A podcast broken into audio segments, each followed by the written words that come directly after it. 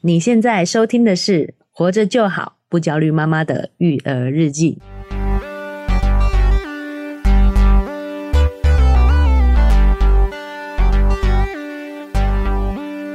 我是营养师肉圆妈。大家好，我是奶舅。哎、奶舅今天要跟我们分享说他这个未来工作，我哎呦，非常的期待哦。啊，因为我们常在想要怎么教孩子，其实这个关键就在说他们需要学什么能力来面对未来的社会嘛。对，嗯，我们常讲啊，现在我们这个教小孩是用我们十年前学的东西对，来教现在的小孩面对十年后的未来社会嘛。嗯，哦，所以常常会我们现在的认知可能是不够的。是尤其是你不要说十年了，嗯你不觉得现在的社会变化真的很快吗？对，哦，五年，没错不要说五年，两三年就会有很大翻天覆地的改变。是。我觉得奶就举一个例子，让我也是蛮蛮 shock，就是连 Who'sco 都已经快要没落没落了哦，这对，件事情。对，当初觉得 Who'sco 很好用嘛，就是谁打电话来，他会告诉你，你就可以不接那些电话。哎、现在发现，只要不是 Line 打来的，都可以不要都没有接，，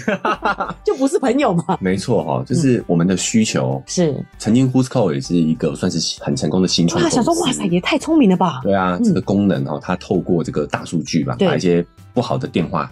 block 掉、挡掉。嗯、是，但你会发现，现在人连电话都不打了。对， 对，这可能五年的光景吧，哦是哈，我们连电话都不打了，嗯所以变成是说，大家根本也可能也不需要去 block 电话，所有的电话都给它挂掉就对了。对啊，有一天中午、下午我在睡，跟带弟弟睡午觉，啊电话忽然响起来，我超紧张的，就那就赶快接起来，诈骗电话。诈骗电话，对啊对，所以时代的变迁变得非常的快速，对，但是我们作为家长，一定很在乎小孩未来在这个社会上能不能够立足，是的甚至发展非常好。没错，所以，我们就要来了解一下哦，我们现在就是是学界的认知上哈、哦，他嗯，认为呢哈、哦，未来的工作形态会是什么样子，是职业形态会是什么样子。嗯，那我们又需要具备什么样的一个能力来面对未来的职场呢？哦，哦，如果家长们听了有感觉，我们从现在开始未雨绸缪，对不对？对开始培养小孩这方面的能力，是哎，相信他在未来的时候就可以更好的、更得心应手的去从事这样的职 业。我是希望他们可以准啊，因为我从以前就听说英文不太重要，我就没有很认真学。哦还没等到那一天，对啊，他不是说会有即时翻译吗？就是我讲中文，然后他就英文，哎、 好像开始有了，有了，有了，有了！现在哦 Google 今年的这个发布会就嗯，讲他们有一个叫眼镜，是，它是即时翻译的，就是对方讲话的时候，它会翻译成你的语言的字幕打在你的眼镜上头。嗯，哎、我这个可以举一下我就是生活的例子嘛，嗯嗯，我觉得我还蛮触动、蛮欣赏，就是这位老人家的。我们去广岛的时候啊，嗯哎，广有岛位老人问我们说我们要去哪里，你知道吗？嗯啊，就是当地的人，我们就想说很奇怪、啊，日本人，日本人，日日本本老当地先的生老先生，看你们在四处张望，对，哦，就问一下你们要去哪里？这样对因为用日广文吗？哎、可能忘记了，哦，就是怪怪的感觉。怪怪的感觉，就是没有日文吧。所以我的意不然怎么思，文，对，可能是在英连英文也不好，可是因为广岛车站就是前站后站很复杂这样子，嗯所以他可能就觉得他想要做一个帮助你啦对，啊嗯志愿者想帮帮助你助，们对，当服务台这样子。然后呢，他居然自己就说你是哪一国语言哦，他就自己说啊，我是用中文嘛，他就按中文，然后他就讲日文，然后翻成中文给我们看诶，他居然已经会用这个功能了，几岁的老先生啊？我觉得有八十，八十岁，哇，那这样真的是蛮厉害的欸。嗯手机用的这么溜啊！对不对？而且就是在火车站游荡，只是想要帮助我们这样子，哦帮助游客，这个值得这对啊个特别嘉奖哈，特别拿真的出来讲一下，就是觉得很感动嗯。蛮厉害。嗯呃但这就是哦科技嘛，哈，是，所以我们也不是要泼翻译的冷水啦，啊 但是确实这个是在进行当中是的哦。嗯那还有什么消快即将消失的就是司机、驾驶员，真的假的？嗯，哎、你知道我们小时候就曾经也被这个告诫说，男生只要有驾照，男生一定要去考驾照，不然会找不到工作。哦，有驾照就不怕没工作。哎、以嗯前是有这样的概念哦，就是怎么样你会开车，至少都呃对你的职场是有帮助的啦。而且因为我们爸妈是老师嘛，以前教职员薪水比较低，嗯对，那时候就会觉得同学的爸爸开公车好帅哦，哎呀。薪水还比较更高。哎我记得那时候印象哦中那是时这候还样。高哦，嗯哦，好、所以你看司机曾经也是很铁饭碗啊，哦，对啊永远不会怕没工作。嗯但是你看，像现在自动驾驶已经即将要落地了，真的吗？我觉得这个是不是第二个翻译，就是我们等不到的那一 种？不会不会不会，自动驾驶我们应该是等得到啦，真的哦应该是等得到，很接哦很接近了。好，但是我前阵子去看那个《捍卫战士》，是你连《捍卫战士》都有看，捍卫战士 有哎好看过分哦哦！汤姆克鲁斯演那个空飞行员嘛，对啊，好怀念哦。空军，他是三十几年前的捍卫战士》的续作嘛，是，汤姆克鲁斯就是演一个非常资深的空关嘛，嗯，飞行员，是嗯然后他现在在做飞机测试，测试新飞机的工作。然后里面就有一个对话，就是说你在你在测试的飞机，未来就是要取代像你们这样的飞行员的，哦，它里面就这样子说了就这。样说了，哦就他们未来空军飞机的、哎，可是你要这样讲，真的有无人机了嘛？现在就有啦。无人机是小的啦，哦，我不小的知叫道，无我人不机懂嗯啦，。我不 懂。对，哦对不起，对不起。对，所以以后连机师可能都是，哎，机师现在收入超高的。哎， 机师收入超高嗯的，那未来也都是充满危机的啊、哦。哦，所以我们到底要怎么样去看待这件事情？嗯，但有人可能会想说，哎，为什么要聊职业啊？对不对？对啊为什么不聊聊说怎么赚钱对吧？好了，对不对？嗯，好，这就是呃，我将跟大家分享的是一个关于这个财富的研究报告，是来自北大金融管理学院的香帅李是明香帅的一个教授，哦嗯他所整理的。嗯，哦，他就说呢，为什么我们要聊这个未来职场这件事情呢？他说，我们现在人大部分人都会被这个被动式收入哦去催眠、迷惑。迷惑了哈。我们讲金钱的那个，对，嗯好，但是呢，普通人的财富累积呢，绝大部分都是来自于你的职业收入。哦，也就是说，我们想说，我们希望未来可以有被动收入，但是嗯其实主要我们都还是来自本业啦绝大部分的的人的收入都是来自本业。对，嗯他说，不管是中国也好，美国也好，那些顶尖的富豪哦，嗯，他的被动收入也大概只占了百分之五十，哦，也就是说，他有一半的收入其实还是来自于他的职业收入。所以这样就是投资报酬率低的意思吗？哦，怎么说？就是说，如果我们假设我们有一百万的本金，我的投资报酬率有两成的话，嗯我就会一个月呃一年多二十万的现金可以花。哦，哦，如果因为有时候赚有时候赔，嗯所以投资报酬率只剩下五趴，我就变成一年只多五万块哦，啊，所以我的月薪那比这五万块多的意思啊，是不是这 样？好复杂。 总之呢，大家理解一件事情，就是其实有时候现在这种被动收入是投资这件事情有点被美化了啦。对，大家只看到成功的人， 是，但是其实这个叫做我们之前讲的幸存者偏差。对，就你不知道说有多少人进了这个坑，其实是没出来的。我们只看嗯到爬出来的那几个幸运儿。主要还是就是要专注本业啦。对其实就是要投资自己，让自己更有价值。对，我们一直讲概率这件事情嘛，嗯对不对？哈，就是我们看到的可能是真的百分之零点零一是，成功的人，但嗯是哎其实坑了大概百分之九十九点九九，你都不知道而已。对，反向思考，如果大家都会成功，就不用他来出书教大家 了。哎，这样是不是很好狠。哦不批判，不批判。 OK，OK，好反正绝大部分的人呢，对哦啊其实大部分的收入来源还是要靠你稳定的工作。是，所以我觉得这个蛮好的啊。结论就是你还是得投资自己，让自己更有价值，嗯嗯，对不对？好，所以我们就要来了解了哈、哦嗯那未来我们现在讨论这个事情，我们自己大人可能来不及了，是哦我们的职业可能底定了，可能还有一点机会，但是大致底定了。没关系，没关系，我们最喜欢管小 孩，我们想知道小孩需要什么能力。哦，所嗯以我对们要对对，看看未来小孩会面临什么样的一个就就业环境嘛，对是不对？是，好，那很重要的就是第一个，我们已经在开始讲了，就是人工智能时代。嗯，哦，现在人工智能是蛮强的，对，好，哦已经从所谓的人工智障哈，已经变化成说啊、是多功能的了。早期我们讲人工智能呢，它是比较单一功能性的，对，好，比如说我们讲这个 AlphaGo 啊，或者是早些年 IBM 有开发所谓的深蓝，它是下西洋棋的，哦，他们都是专门开发出来做这件事情下棋的，对，嗯所以它在下棋这件事情是可以击败人类的，啊，啊，包括 AlphaGo 可以击败李世石，啊这个都是因为他们是只单一项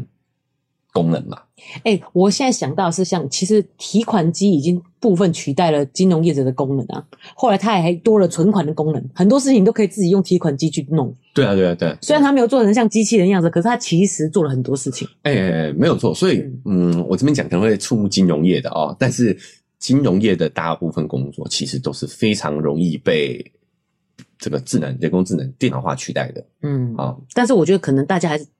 是要受点教育，才有办法去做这些事情啊。譬如说，可能有些现在目前有一些金融，就是我没办法，我不会用提款机的人，我还是可以去临柜去办的啊。哎、对不对？所以就变成是我不会用，所以我需要有人专人帮我处所理。以我们讨论的是小朋友的、啊，哦，未来啦，未来他们应该也都是未来他已经都会了吧？对好，就像是你就会啦。全权受教育的人对了对啦。对啊对啊嗯，哦，还有现在我们也很常用的，我觉得很好玩，就是自己结账、自助结账的机器。啊哦哦哦呃，对，柜员，对哦所以柜员百货公司哈、这些呃单纯重复性的工作对，啊、可编程的工作都会被取代。哎、我以前我觉得人真的就是要找到自己的兴趣、哎，可能这对未来也很重要。嗯我小时候就觉得说，因为功课压力、课业压力很大，嗯，虽然家长都没有给我压力啊，我爸妈没给我压力，可我自己给自己压力很大，想嗯说考不好的话了不起，我就在便利商店工作，我也可以过活啊。你你嗯你应该还可以啦，你应该还可以，但你小孩应该是没办法。 OK OK，我们来来我们来研究一下怎么样。 呃，像那个美国嗯，亚马逊已经有无人商店了，哎、台湾好像也有这样子的测对对试对，测试商无店嗯人，无人商店，就是你进去拿了东西出来，钱都扣完了，嗯嗯，哎、啊，连自己结账都不呃用结。账都不用了。哦呃美国已经有这样的技术了。嗯嗯嗯，哎，然后哎，我还会讲，刚刚讲完了哈，对对对，就是现在人工智能，以前人工智能是单一功能的嘛，嗯它被计划设计出来是单一功能，因为你讲下棋，我觉得太 太难懂了。不会啊，就是今天是下象棋的人工智能，嗯你跟他下围棋，他就下不赢你了，哦，理解哎，理解。单一功能嗯的哈、但是现在已经出现多功能会自我学习进化的人工智能了。哦，我们以前还可以说啊，那个机器它只是专，它只会做这个啦对，我还是离不了，赢不了我们人脑啦，对不对？对对对，嗯，但现在我们现在最知最火的领域就是机械学习嘛，哦，所以你刚才讲飞机这件事情也是这样子欸，我们需要机师，原因是因为有临时紧急状况的时候，需要机师的脑人脑去判断，对对不对？对对对哎那，如果机器会学习，它就可以去算这些的问题哎该怎么解决这件事情。对，嗯哦，现在是确实还不行，对嗯哦还是有风险，风险还蛮高。但是未来的话，绝对是指日可待的啦，绝对是在进程当中的。就是因为要遇到一些呃紧急状况嘛，因为我们有火车司机的朋友嘛，嗯，他其实就是其实现在都电脑控制的，对，但是到了要加速减速的时候，你还是要去按，你如果没有按会被扣分，可是就算你没有按，其实电脑就帮你按好了，那个都是设定好的。设定好的啦，嗯对，没错好，好，所以呢，未来的工作呢，大致上只要你是因为人工智能的关系，嗯哦，你的工作只要是重复性的，嗯可以被程序化的，嗯可编程的，嗯，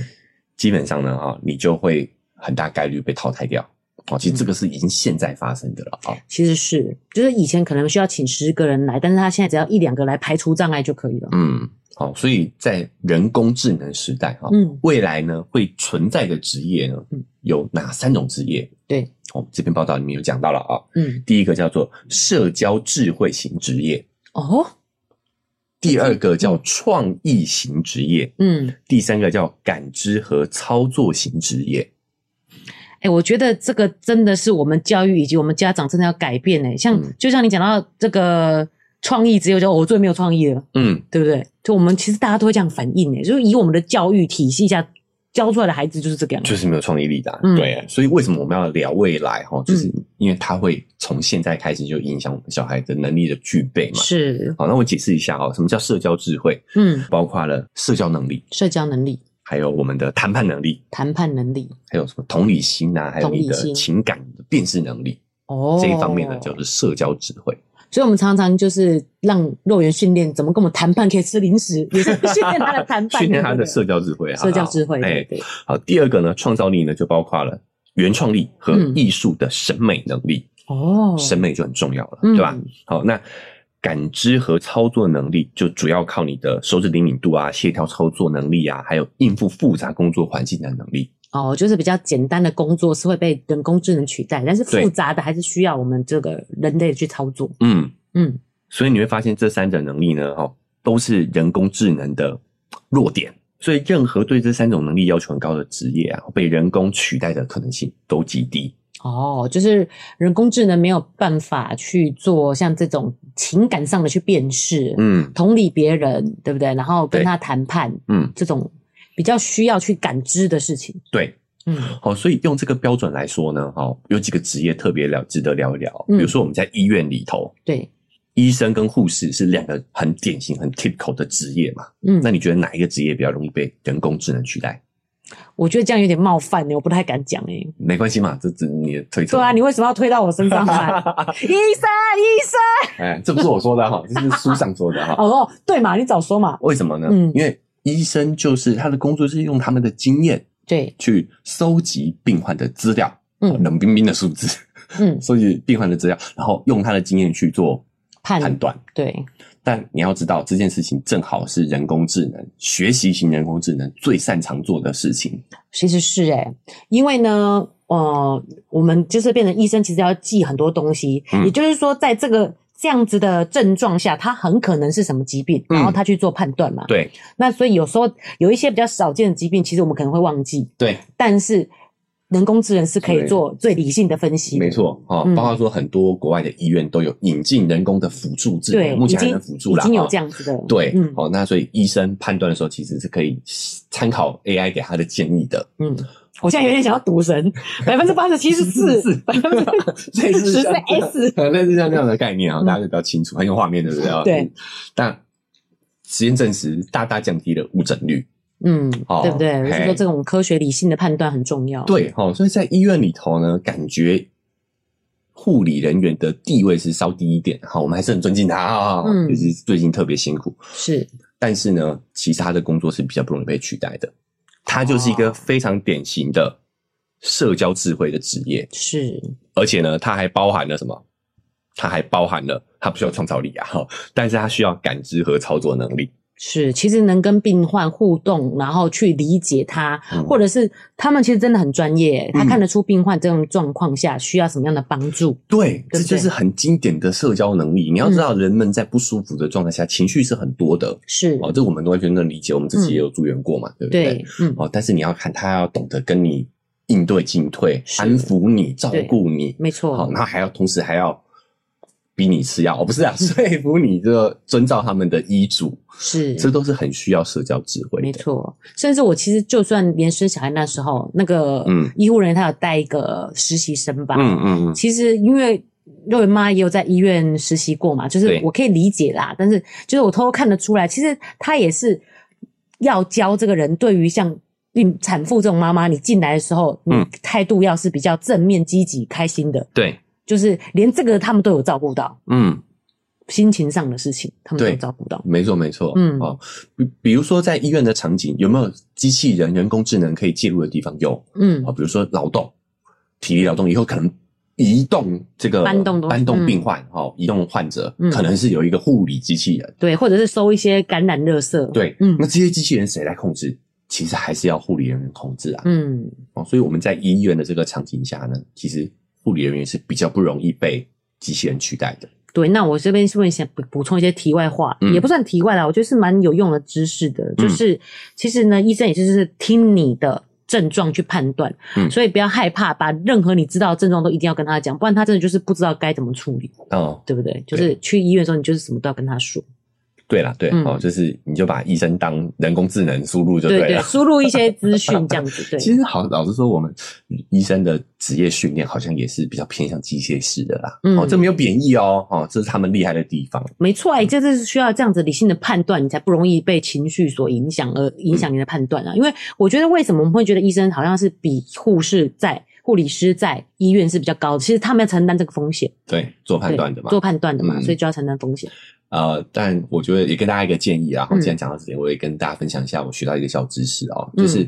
有的时候呢，好、你要在医生那边得到你想要的答案的话，哦，嗯你要懂得问问题啊。嗯，好、就是你要大胆问，医生绝对都非常愿意回答。哦是你不要傻傻的就听医生讲话而已，对你会很状况外的。没错，勇就是敢发问，对你知，道为什么吗？为什么？因为有一个医生就分享说，因为他们就是训练出来回答的问题的。哦， 你要想他们经历了这么多考试，是哦医学院七七年的学习，就是训练出来回答问题的。很会考试，哎、所以你大胆的问他，他会非常乐意要回答你的问题。没错，哦，当然你要自己做一点功课哦，不要对问太基础的问题，这嗯会让他们没有挑战的欲望。是好，呃，比方说，我其实问过，就是医生说，那个时候弟弟发烧的时候就很紧张嘛，嗯然后呢，可是他吃了药以后就退烧了，我就说，他就说那就没问题，我说那会不会只是是退烧药的功用呢？就是虽然我是就是渔夫在问的感觉，但是其实医生就跟你讲说，哦，其实药效只有四小时，四小时之后他如果还没还没有烧起来，那就表示压下来接了。下来了，哦哎、你不就就学到一个知识吗？所以不管这样，你就是不要害怕，就是我就是问，就是问哦反正医生就是被训练出来回答问题哦真的不要好乖好乖，不要乖乖在那边说好好是是是，听医生的指示，对哎对对对，好，嗯大胆发问，好哦嗯做点功课，大胆发问，没好错给大家一个建议。好，对，那回来讲，还有什么是自社交智慧型的职业嘞？嗯。教师也是社交智慧型的职业。哦，教师他不仅仅是传授知识，哎，嗯，就如果我只是要找知识的话，我上网搜寻一下就好啦，对啊，对不对？嗯教师更重要的其实就是育人，是是培养学生的能力、品性跟他的三观，嗯，其实这是很当然也重要包含学生的社交能力，也是跟谁学的？跟老师学的。没错，对其实老师要以跟你跟学生的互动，就判断这个小孩现在需要什么样的帮助，对不对对？需要教他哪些能力？嗯嗯嗯，哦，这个很多研究也发现，小朋友其实不会跟机器人学习的，哦，他真的学习一定都要从人身上来。哦，是是，好，因此这个报告里面有提到，哦小学老师呢被人工智能取代的几率只有百分之零点四四，是所有职业中最低的。哦，我们爸妈还可以付出就对 了，继续去教，就是教育这件事情，其实非常需要你的社交智慧的，是，它被取代概率其实也是蛮低的。所以这个意思是说，譬如说像大学教授可能就比较容易被取代，因为如果是知识传播的话，我们可以自己上网找嗯就可以了，是吗？大学教育其实，因为你刚才特别讲小学嘛，诶、尤尤其是最近大家有没有发现，疫情期间远端教学之后，嗯，发现嗯，大学教授好像有点危险哦。就可是在线教学上这一课块还是是老师教啊，但是我可以全部让同一个老师教啊，我需要那么多大学老师干嘛？嗯，课堂既然是网络上的话，哦，没有限制人我数可以了，同有时两，百万人在上上面上课，嗯那我只需要一个教授啊， 嗯，恐怖吧？哦，对不对？嗯这个是都是可预期的未来哦，哦，所是以，小学老师甚至幼儿园教师嗯，都比我们想象中更重要，重要很多。这我很认同耶，嗯，嗯，好，再来很有意思，那我们来讲创意类型好了。是，其实很多时候呢，只要加上创意、美感这件事情，好我嗯对们讲这个叫做工程师，嗯写软体，嗯，城市，哎，其实我很有很有意思，的就是说写程式这件事情，其实 AI 也会，哦，对啊，对，嗯但是 AI 只能从既有的程式里面去优化，嗯它没办法创造出一个新的概念，是因为人类的需求大概就是，人类知道啊，就像写出 Who's Call 这件事情一样，类似这样的东西，哎，那个那样的东西，嗯哦他们可能就想不到，嗯但他们可以把这个程式更优化，嗯所以传统工程师，如果你只是一个会打打编码的打码的工程师的话，嗯，那你可能就会被取代。但是如果你加了创造力进去的话呢，其实你的你你可以去根据用户需求去设计这个软体，嗯开发新的功能。发想的这个对部分，，这个你被人工智能取代的概率也会降低。嗯，你可以看观察出人类的需求的啦，对不对？对这种事情人人工智能是没办法的。嗨，大家喜欢我们的节目吗？喜欢的话要订阅追踪啊！如果你使用的是 Apple Podcast，记得给我们五星好评。如果你觉得很有收获，欢迎你分享给你的朋友，这对我们来说很重要哦。另外，在我们的文字说明栏位呢，有我们的赞助链接。如果你想支持我们的话，点一下这个链接，五十块钱请我们喝杯咖啡，就让我们更有动力把这个频道经营下去喽。谢谢你大们。家，哦，所以像这种创造力型的职业，哦嗯像科学家、艺术家，好、我们刚刚讲的工程师这种，哦，就非常不容易被人工智人能工智取能代取，代。人工智能应该都是工程师写 的，所以他大家写自己不被取代的方法。对，好，那我们最后再来讲啊，啊、最后一个类别，像美容美发师。好、医护人员、飞嗯行员，这些都是属于所谓的感知和操作力要求很高的职业。哦哦，我懂了。嗯现在可能可以洗头机，但它没办法帮你吹出一个好看的发型。对它那个角度啊，跟什么那个其实是真的是蛮细微的一个操作的。对，嗯，好，所以我们总结起来呢，哈，这些职业都是属于未来十年甚至二十年都会非常有潜力的职业。哦，哎，所以现在这个标准来看呢、啊来看未来的职业，我们本来本来觉得说，小孩如果想要当医生，我们觉得哦，好棒好棒。如果他说，哎，我想当个美发师，你就想，嗯，先不要把这个美美容美发科有没有念出来会很辛苦。哦，哎，就我其实他在未来可能是更不不容易被取代对，的一个职业耶。没错。那我们讲创造型的呢，啊、我们有讲这个像我们这个网红，对，像现在这个 KOL 也成为年轻人很期待的、向往的职业之一。是，其实它也是不容易被取代的一种。怎么会？他们超怕不红的吧？就是忧郁症很多都是也都是说，因为他们就是会很担心评论啊什么的。但是他们的不红还是比一般人好很多啊！哦，对啦，这是我们没有看到的地方啦。对不对啊，对啊，哈、你要看的是，啊、他们包含了什么？第一个，社交智慧，是他们要让他们的观众喜欢他们。他知道观众想听什么，对嗯好，那想再看什么，对，再来是里里面他的能力也包含了所谓的创造力。嗯，哦，它也算是大众艺术的一种啊，是。娱乐嘛，对不对？嗯哦所以你看，这个 KOL 其实也算是不容易被取代的。可是其实也很不容易耶。好，那这里面还有一个很有意思的地方啊，就我嗯们刚讲的，哦，如果你的职业是有需要这三种能力的哦，对，这些职业不但不会被取代，是人工智能这些机器人反而还会给他们提供助力。哦，就像我们刚才讲的这个护理师，他旁边其实会有人帮他做劳动的部分。对，好，那医生呢？其实我们讲被取代，他也只是应该说是挂号的啦。嗯，哦，就是说呢，医生应该数量会减少。部分可以用人工智能去做对协助。对，好、就是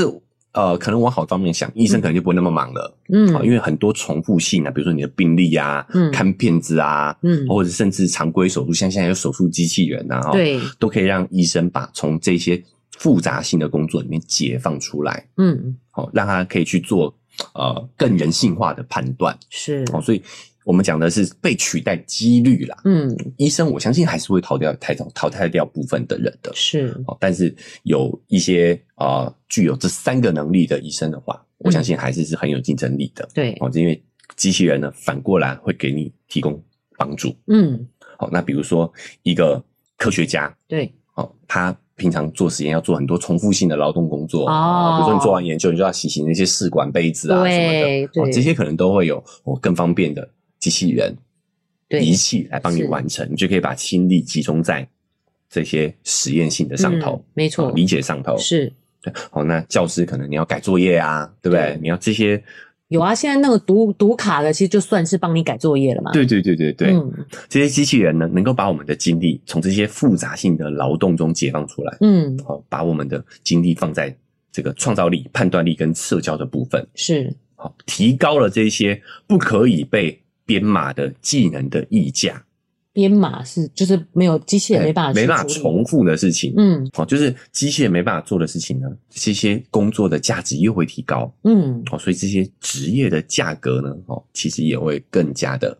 具有这个价值。就虽然有一些行业可能会被取代，有一些工部分工作会被取代，嗯但不可取代的部分，它这个价值是提升的。对，嗯，哦，所以人工智能形态呢，哦，我们需要具备这三者能力哦，就是对第一个社交能力，嗯，第二个创意审美，是，哦，第三个就是你的感知和操作的细微动作的能精细动作的能力。那这些能力我们要怎么样教给孩子呢？这也太难了吧？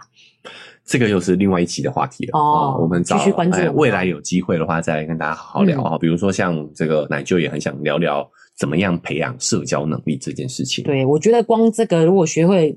感觉可以跟其他就是没有这方面的学习的人拉出蛮大的差距的。对因为这个其实有点两极化了，嗯会在意、会注重的人会多跟小孩去做这样的互动。对对、嗯哦，所以这篇报告呢，它其实最后也有附上一个表格，哦就是在这三大类别里面，它有列出一些细项。是好、那这个表格呢，我到时候我们这一期上架的时候，我们也会放在我们的社群里头。嗯，好、欢迎大家好奇的话呢，也可以加我们的社群来看一下这些表格。是，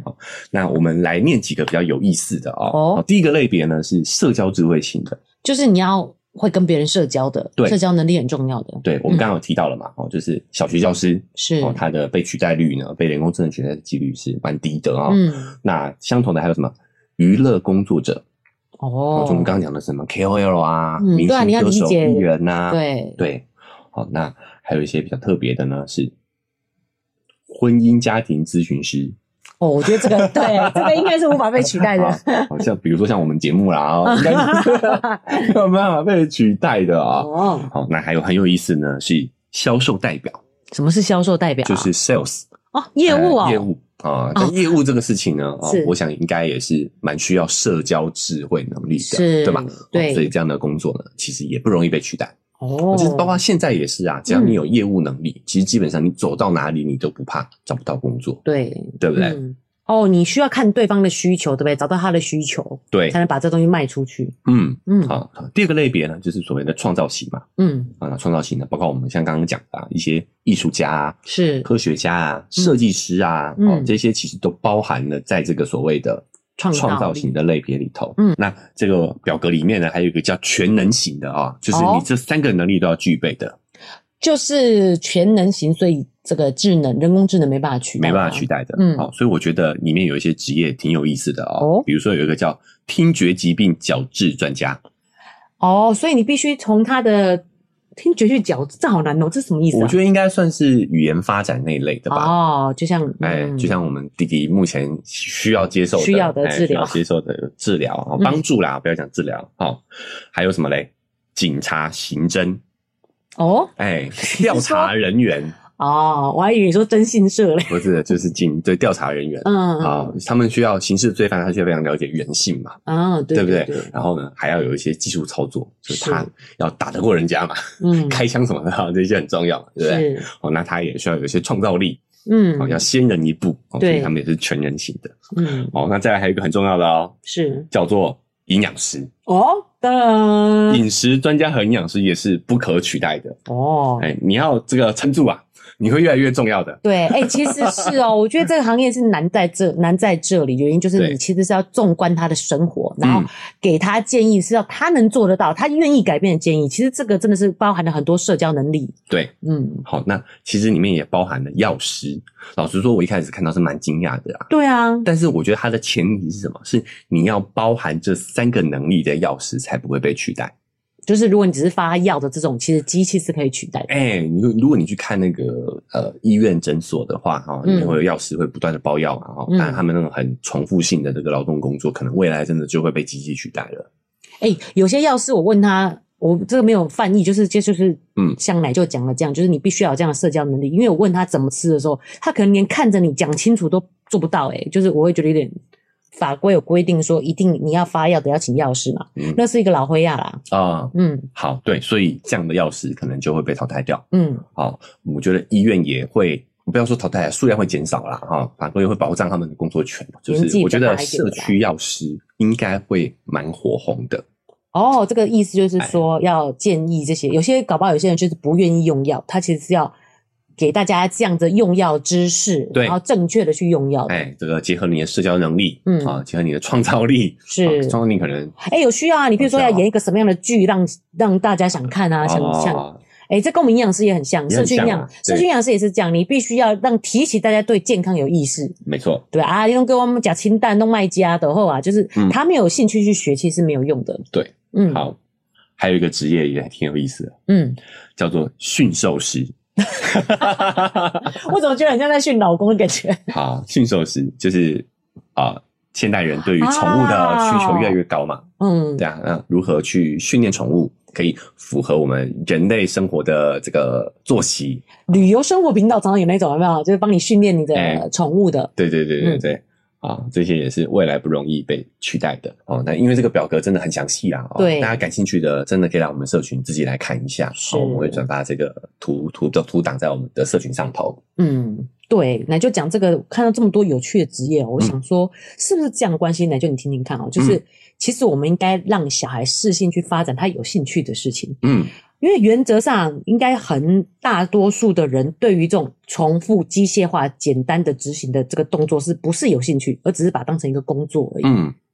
呃，我我的理解是这样啊，就是这是我们教育导致的。是，但你要知道，我们现在的教育体系啊，是，是一百五十年来没有变过了。嗯，坐在教室里面上课，老师在台上讲课，这样的一个教育方式是是黑白照片时期就已经存在到现在的。嗯，它是为了工业时代去设计出来的一种教育模式，是，它设它培育出来的是工厂的工人，嗯，他们做的就是高精但是重复的工作。对，那这个这样的一个模式，当然很容易被